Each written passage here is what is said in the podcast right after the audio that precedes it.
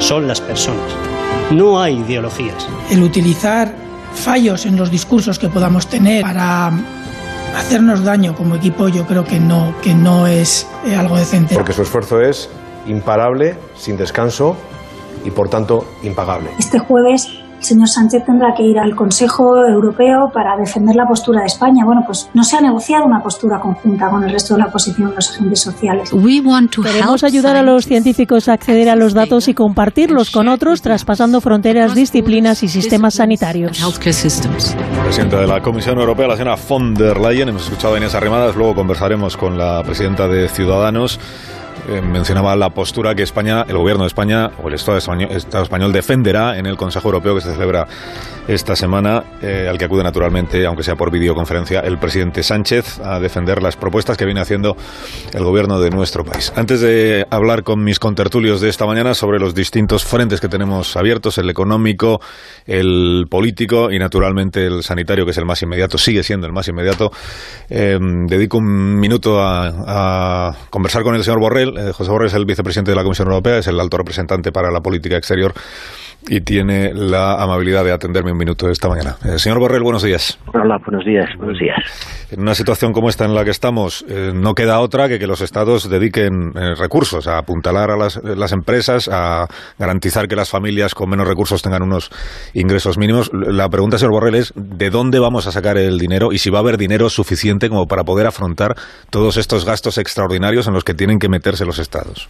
Del endeudamiento, de la deuda. O sea, es evidente que todos los países van a tener que recurrir a la deuda. Con los recursos normales de cada año no se puede hacer frente a una situación de emergencia como esta. Este no es el momento de, de plantearse problemas eh, son como los que se planteamos en Maastricht en el año 92, cuando estábamos en una situación normal.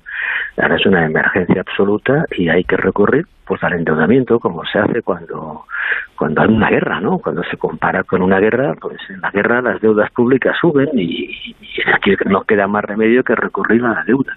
Ahora, ¿Cómo se recurre a la deuda? Pues eso es lo que se plantea ahora en Europa, cada uno por su cuenta o de una forma mancomunada.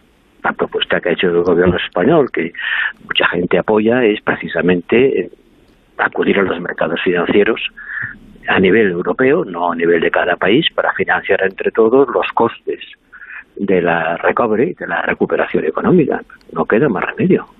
Esta propuesta española para el Consejo de, del próximo jueves eh, informó ayer el diario El País y decía eh, lo que el gobierno de España va a plantear es que no se utilice la fórmula de préstamos al Estado español o a otros estados por parte del conjunto de los socios de la Unión Europea, que es dinero que luego hay que devolver, como pasó en la crisis del, del año 2008, sino que en este caso se, se, genere un fondo y que luego lo ya sean transferencias a los estados. Ese fondo se generaría, entiendo, con una deuda conjunta de los países de la Unión Europea, pero que también habría que devolver a los inversores que nos lo presten o no. Bueno, para el Estado español plantea una fórmula de deuda perpetua, sí. es decir, deuda permanentemente renovable, que podría comprar el Banco Central Europeo, de manera que solamente habría que hacer frente al pago de los intereses. Pero eso se puede discutir, si es perpetua, si son 20, si son 30 años, en todo caso tiene que ser a largo plazo, por supuesto. Pero la gran novedad es que hasta ahora, cuando las instituciones comunitarias se endeudaban, era para con ese dinero dar préstamos a los estados. O sea, se generaba deuda para facilitar que los estados se endeudaran. Pero los estados, algunos de ellos, Italia primero y España después, no, no pueden seguir endeudándose al nivel que la crisis requiere. Y por lo tanto, ahora lo que hay que hacer es endeudarse a nivel europeo para con ese dinero financiar pro programas de gasto, no endeudarse para que se endeuden, sino endeudarse para gastar a nivel europeo.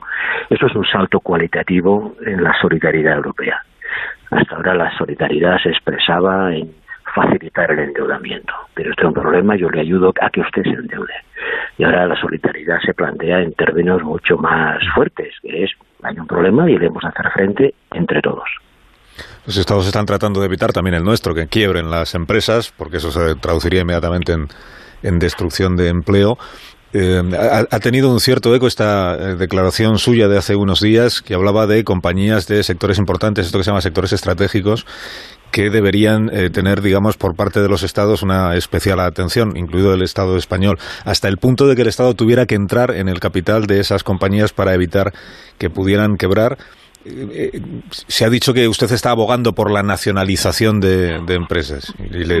hay, que ver cómo hay gente que se dedica a sacarle punta al lápiz, pero si está pasando en todas partes pero si en todas partes del Estado está entrando en el capital de las empresas, el Reino Unido acaba de modificar las condiciones de las concesiones ferroviarias de las empresas que explotan los ferrocarriles privatizados para evitar su quiebra, que en la práctica equivale a una renacionalización. Hemos tenido que modificar las condiciones de ayuda a, las empresas para que Alemania, Alemania, pueda entrar en el capital de muchas empresas si se puede arreglar el problema con préstamos de tesorería para hacer frente a una situación de falta de liquidez, pues muy bien. Pero cuando el problema es de solvencia y de financiación, entonces claro que el Estado tiene que entrar en el capital de las empresas. Lo está haciendo todo el mundo. Si en la crisis del 2008 el Reino Unido y el Estados Unidos, que no son precisamente chavistas, nacionalizaron buena parte del sistema financiero. Y yo no sé por qué la gente se rasga las vestiduras, ¿no? Porque creen algunos que usted se ha vuelto bolivariano de repente. Sí, como, como la señora Merkel y como el presidente de Estados Unidos hay que cosas, cosas que hacen reír. Pues naturalmente que el Estado tiene que intervenir ayudando a las empresas. ¿Cómo se les ayuda? Pues participando en su capital, aportando fondos, o quieren que se los regalemos. ¿Prefieren que se los regalemos? El, otro día, eh, señor Borrell, hablando con Felipe González en este programa, él advertía de si la Unión Europea no está a la altura, si la Unión Europea flaquea, si la Unión Europea fracasa en, atender esta situación de emergencia, decía, hombre, tendremos un riesgo eh, que también será un virus que ahí está intentando propagarse, que es el virus de los nacionalismos, de los supremacismos, de los irredentos, decía el, el expresidente del gobierno. Los nacionalismos, si no sale bien lo de la Unión Europea, van a tratar de ganar terreno con la crisis y de sembrar toda la discordia que puedan. Sí, en la discusión ahora en, Bruselas y en todas partes sobre las consecuencias de la crisis es mm. de qué manera esto va a impulsar los regímenes autoritarios, los populismos, los nacionalismos. Esto es un tema que todo el mundo habla y todo el mundo discute de ello y es verdad que el nacionalismo con la vuelta a la frontera, el atractivo de la frontera, yo me protejo dentro de mi casa, pues va a tener alguna baza que jugar. Pero por otra parte, esa mezcla de nacionalismos y populismos que, hemos visto, ante la magnitud del problema, ante la magnitud de la crisis, pues probablemente van a verse reducidos a una escala mucho menor de su trascendencia. Ahora sí, es verdad, si Europa fracasase volverían los nacionalismos, como por cierto ocurrió en otros momentos de la historia. Pero no va a fracasar. Las propuestas que se han hecho actualmente creo que no vamos a repetir los errores de la crisis del euro. Aquí tenemos al, gobierno independentista de Cataluña que ya dijo ayer que si hubiera sido Cataluña independiente habría menos muertos por el coronavirus, habría menos contagiados porque se habrían decretado las medidas muchísimo antes de, lo que lo hizo el, el, gobierno de España. O sea que bueno, yo creo que hay consideraciones que no merecen la pena de ser comentadas, ¿no? Pero eh, la situación en las residencias de ancianos en Cataluña no creo que sea responsabilidad del gobierno central, sino del gobierno autonómico. Allí se han planteado enormes y gravísimos problemas. Pero bueno, echarle la culpa al otro es una vieja táctica de la reivindicación nacionalista. ¿no? Aquí la, pregunta que ahora nos estamos ahora que ha prosperado por lo menos en su primer eh, en su primer impulso el acuerdo entre el Partido Popular y el Gobierno de España para poner en marcha una comisión parlamentaria en la que puedan alcanzarse acuerdos para la política económica y la recuperación de nuestro país.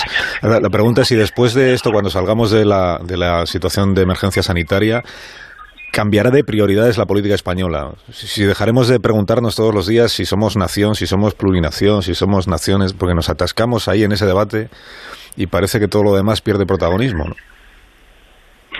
Sí, bueno, todo relativo, ¿no? Hay momentos en los que los problemas más grandes ocultan otros que nos parecían enormes las cosas son por comparación. Hoy el mundo, el mundo, no España, el mundo entero se enfrenta a un problema imprevisto, pero de enormes consecuencias y es lógico que esto atraiga mucho más la atención y eso sería una buena ocasión para relativizar las cosas y para cambiar de, de óptica sobre muchos problemas, sobre todo el tema de la lucha contra el cambio climático, la protección del medio ambiente.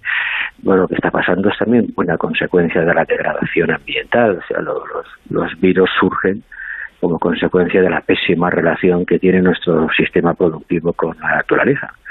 Y esas advertencias pues deberían ser tomadas en consideración para reorientar muchas políticas, muchas políticas económicas y ambientales y también de, los sentimientos identitarios. Deberíamos aprovechar eso para sentirnos más parte de una colectividad mayor más parte de Europa, más parte del mundo, más solidarios y más comprometidos con el resto de la humanidad y no cultivar las peculiaridades y las particularidades de cada cual.